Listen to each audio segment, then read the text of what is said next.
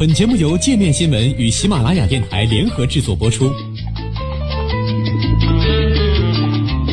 界面新闻五百位 CEO 推荐的原创商业头条，天下商业盛宴尽在界面新闻。更多商业资讯，请关注界面新闻 APP。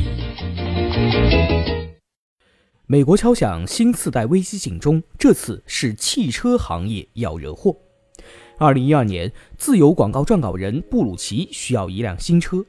在既没有多少储蓄、收入和信用评级都很低的情况下，他在马萨诸塞州一家汽车经销商的安排下，还是顺利从桑坦德银行贷款购得了一辆菲亚特克莱斯勒汽车。桑坦德银行随后将这笔贷款打包成债券，在资本市场发行，出售给全球投资者。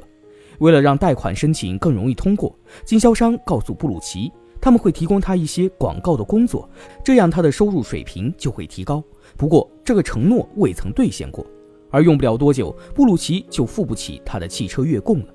这个过程与引发2008年全球金融危机的美国次贷危机很像，都是向信用较低的人放贷，快速违约的情况普遍，而且经常还伴随着欺诈。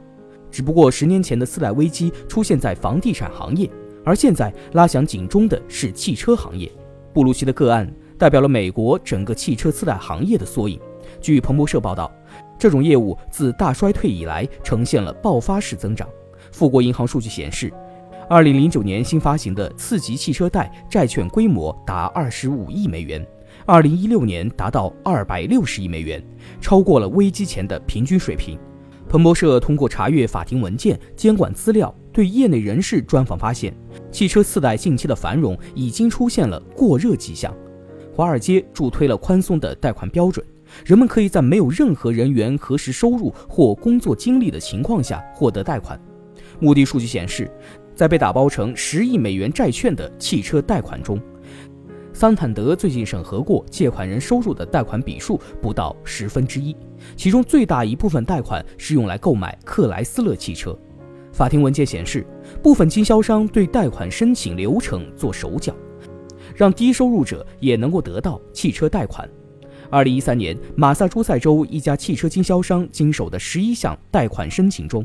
有十项涉及到了虚报收入或提供了无法核实的收入数据。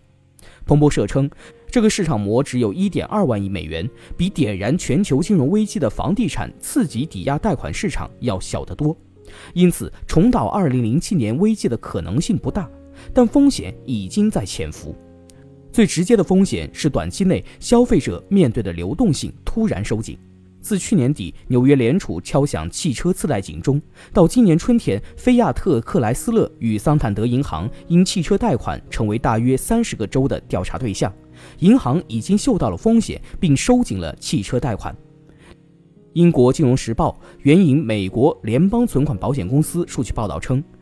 今年五月，商业银行汽车未偿贷款过去至少六年来首次环比下降。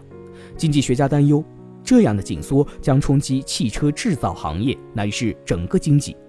东京瑞穗证券美国首席经济学家瑞奇乌托说：“汽车行业是美国经济复苏和扩张的一大支柱。随着美联储逐渐收紧宽松政策，这股势头将面临考验。”瑞银战略师麦斯担心，一旦经济出现问题，风险将会被放大。一旦经济低迷，信贷投放可能会大规模收缩，意味着利率会更高。让那些已经无法偿还贷款的人面临更危险的境地。